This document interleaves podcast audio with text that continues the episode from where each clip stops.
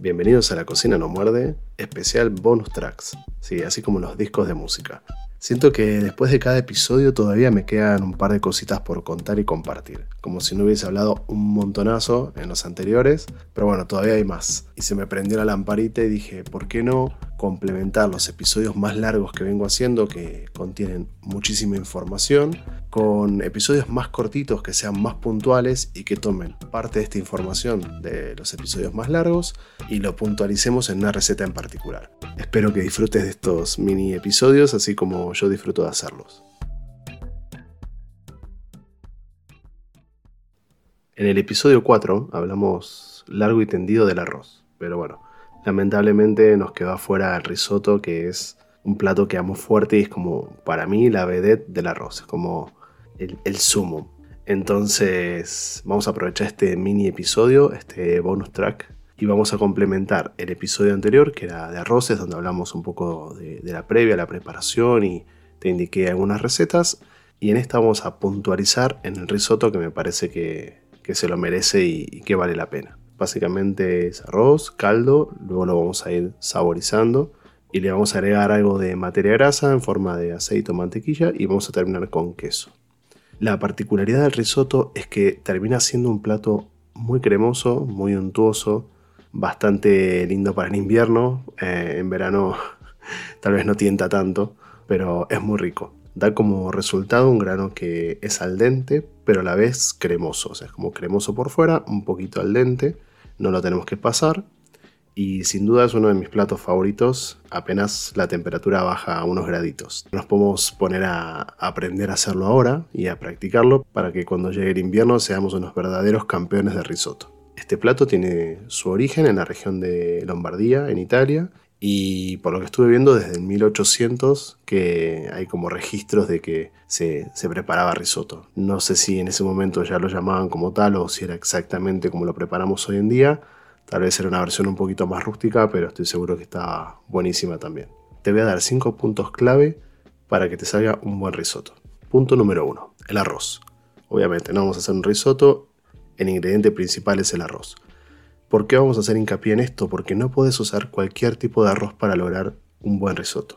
No es que cualquier arroz te va a funcionar. Necesitamos uno que tenga un alto contenido en almidón y esto es lo que va a generar esta cremosidad muy particular de este plato. El grano es eh, entre corto y mediano, blanco y redondo. O sea, básicamente siento que me estoy describiendo a mí mismo. Pero bueno, así es. Bueno, vas a ver, por ejemplo, si lo comparamos con un arroz basmati, vas a notar que el grano del arroz basmati es más largo y finito. En cambio, el del carnaroli, que es el que vamos a utilizar, o también arborio, es un grano más corto y más redondito y mucho más blanco también. Te repito, la variedad carnaroli o arborio. Generalmente se consiguen en algunos supermercados, sino en algunos así como herbolarios dietéticas, como decimos en Argentina. Yo solía conseguirlos y a veces en los barrios chinos también. Punto número 2. El líquido de cocción. Consta de un caldo de vegetales, pollo o carne que el arroz va a ir absorbiendo a medida que lo vamos a ir cocinando. Es muy importante que este caldo tenga mucho sabor porque el arroz va a actuar como una esponja y va a absorber este sabor del caldo. Lo podrías hacer casero con vegetales o con huesos. Más adelante seguramente hagamos algún especial de, cómo hacer caldos cuando se acerque un poquito en invierno. Pero si lo compras, no hay ningún problema, no estamos acá para juzgar. La idea es simplemente que sea un caldo casero o comprado, pero que tenga mucho sabor. En el caso que fueras a hacer un risotto vegetariano, obviamente optarías por una opción vegetariana, tal vez de verduras o de setas de hongos que queda muy sabroso. En el caso de que fueras a hacer un risotto que fuese más para, para todo público, optaría tal vez por un caldo de pollo que me parece que es como sabroso pero más neutro que uno de carne. En algunas recetas, como la que te voy a compartir ahora, también se utiliza un poquito de vino blanco. Si bien es opcional, el vino blanco le va a aportar unas notas un poquito ácidas que van a contrastar muy bien con lo que es la cremosidad y la grasa, digamos, entre comillas, que tiene el risotto. Entonces, para balancear un poco los sabores, el vino blanco nos va a venir muy bien. Punto número 3. La mantequilla o manteca, como decimos en Argentina, que la vamos a utilizar para terminar de agregar un poco de untuosidad y sabor. La manteca o mantequilla, más allá de que le va a sumar textura, es sabrosa de por sí. Los italianos le llaman a esto la mantecatura. Para ciertos risotos donde no se quiere opacar algunos de los ingredientes como pescados o frutos de mar, se prefiere el aceite de oliva antes que la mantequilla. En cambio, para los que son de vegetales o de hongos, setas, la mantequilla combina muy bien y se prefiere antes que el aceite de oliva. La verdad es que yo te doy las dos opciones y vos vas a optar por la que te guste más y la que tengas a mano. Punto número 4. Queso parmesano o similar. Te digo similar porque en realidad el que se utiliza es el parmesano, pero te voy a dejar ahí una combinación que me gusta mucho de una variedad de risotto que creo que otro queso le va a ir muy bien. Pero el parmesano, al final de, la preparación, ya cuando servimos el risotto en los platos, es la cereza del postre.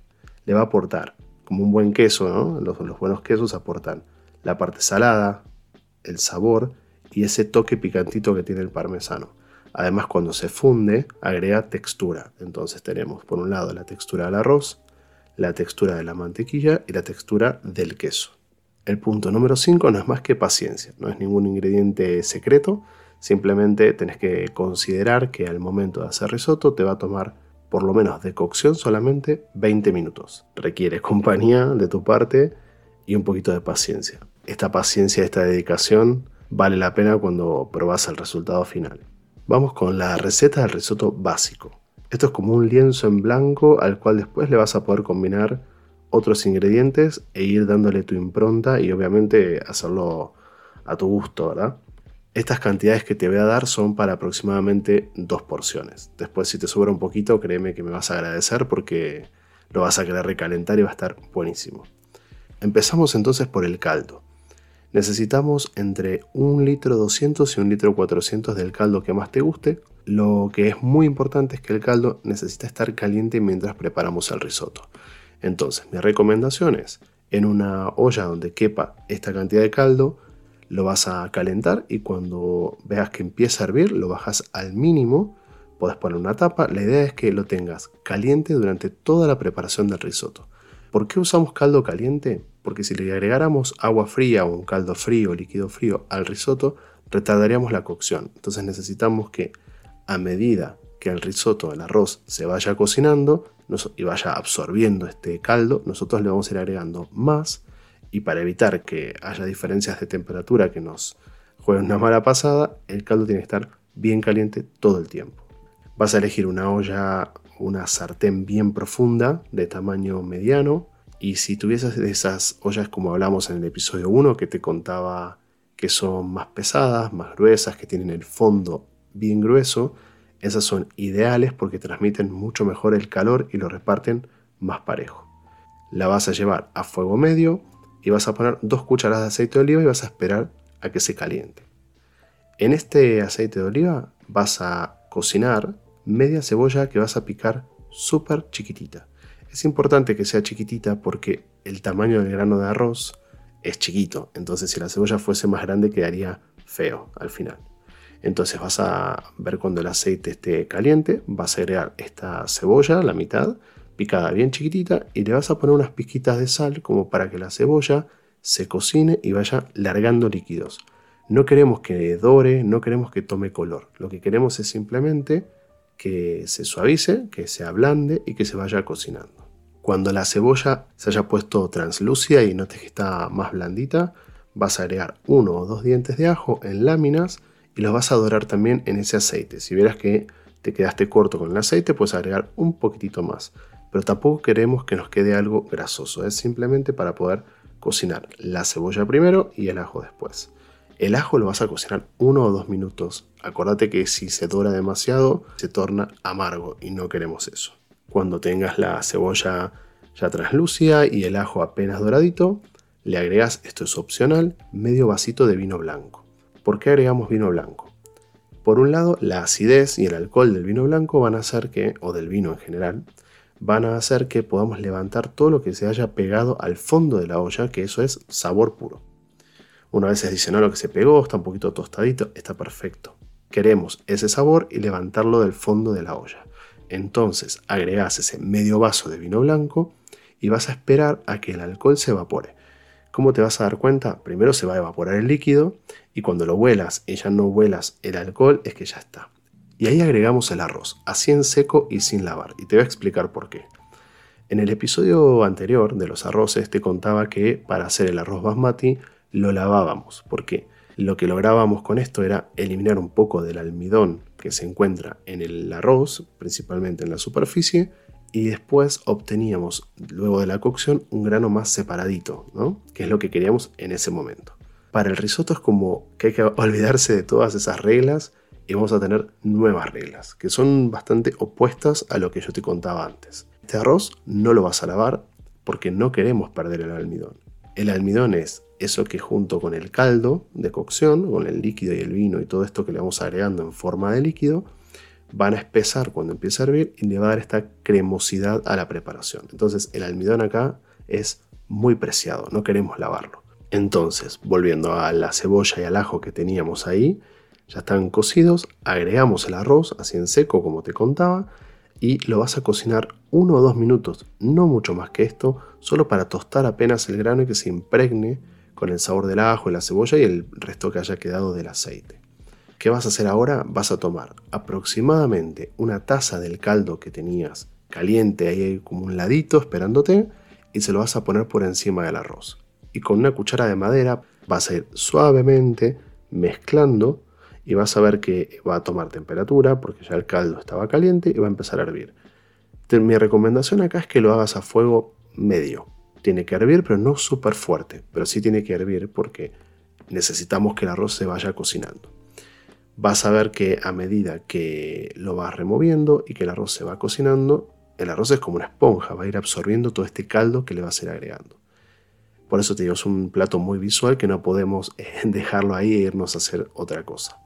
Vas a ir removiendo suavemente, frecuente, no tiene que ser todo el tiempo, pero sí frecuentemente para que no se pegue al fondo de la olla. Y cuando veas que ya no le quede casi nada de líquido, vas a tomar de a medias tazas. Agregas media taza, lo puedes usar con un cucharón, obviamente no tiene por qué ser una media taza perfecta, pero con un cucharón tomamos una media aproximada, agregas otra vez caldo caliente y vas repitiendo esta operación. Para las primeras veces que lo hagas te recomiendo que desde que agregas el arroz y la primera taza de caldo, vas a calcular entre 18 y 20 minutos, tal vez 21 o 22 como muchísimo.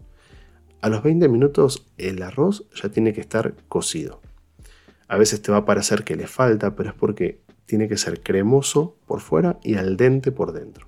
Si lo pasamos, lamentablemente se va a hacer como un puré de arroz que es horrible. Entonces te pones tu temporizador, vas a ir agregando el caldo, después vas a ir viendo que a medida que se cocina le puedes ir agregando cada vez menos, tal vez por ejemplo de a medio cucharón, o sea, un cuarto de taza.